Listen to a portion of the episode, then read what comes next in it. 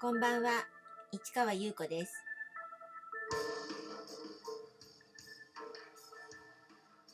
5月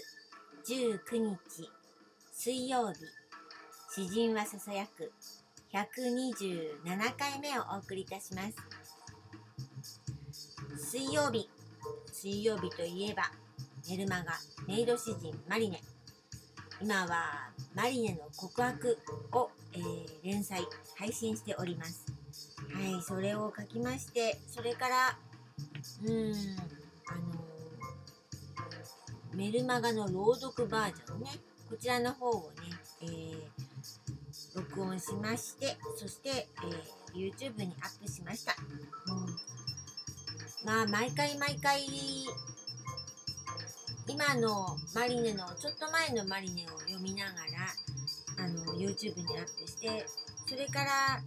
今のマリネを書くんですけど、うん、結構ねあの物語はね不可思議な中進んでいくんですけど本当にちょっとずつちょっとずつ進んでいくんですけどそれがねすごくねうん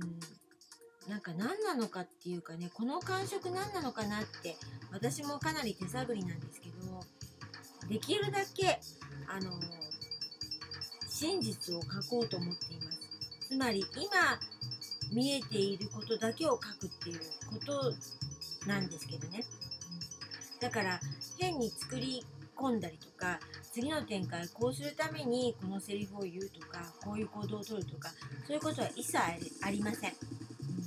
もうここがどこに行き着くのかもわからないんだけど今はマリアにそっくりなマヤコと2人で、あの、会話をしているんですけどもどんな言葉が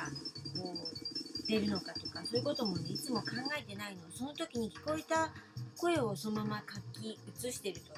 という感じで進んでいます。うんこんなことをずっとやっていました。はい。それで、今ね、昨日から、昨日も話しましたけど、2008年っていう、その年にね、あのドラゴンという、ドラ、川のドラゴンを作っているアーティストね、うん、私がドラゴンと呼んでた彼。彼と出会わなければ、あのメイド詩人マリネにドラゴンが出てくるってこともなかったと思うんですよ。うん、そしてあの彼と一緒にやったことによって「海賊ドラゴン」という作品を生み出したっていうのもねやっぱ彼とやらなかったらそれは出てこなかったと思うんですよ。ということでね、まあ、川のドラゴンの作者私はドラゴンと呼んでました。彼との出会いはねすごくねグループ10ハウス・オブ・リーをねあの立ち上げるきっかけともなったしねすごくねあのいい出会いでした。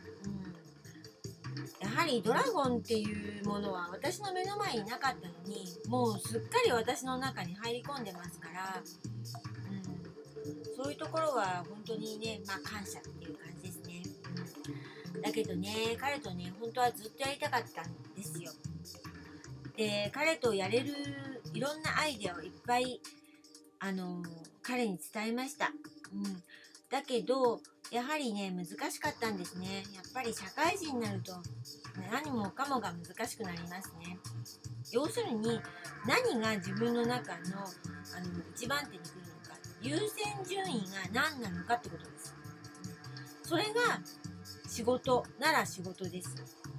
家族なら家族です、うん、そういう感じで友達なら友達だしそれの人によって全然違うんですよね。でもやはり私ももちろん仕事も家族もなければまあねあの自分っていうのがないわけなんですけどもでもやっぱり私は作品を作るっていうことが第1番目だったんです今もそうです。だから作品を作るためには作品発表するにはどうしたらいいかっていうことだけを考え続けてきました。だから作れ作っていけるし発表できていると思ってるんです。でもやっぱり一番手が仕事だったら仕事がまず優先だからそれを終わってからあの作品を作ろうってことになりますよね。うん、だからやっぱり作品を作るってことが2番手ならやっぱりできないわけです。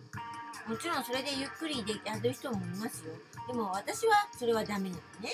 ということで私は一緒にやる人とはやっぱりそういう感じでうん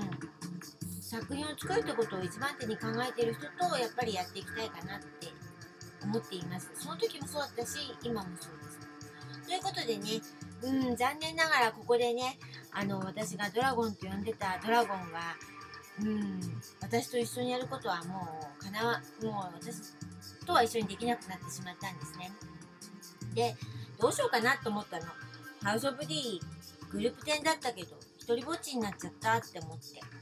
だけどねそのハウス・オブ・ディボル10でドラゴンと一緒にやった時のちょっと前にね実は私の家の近くにあのちょっと素敵なギャラリーがあったんです。なんか最初はね漆かなんかを作っ使ったねアクセサリーをねあの展示販売しているところだったんですけどそこがなんか変わってしまってレンタルギャラリーみたいな感じになったんです。だけどねそこね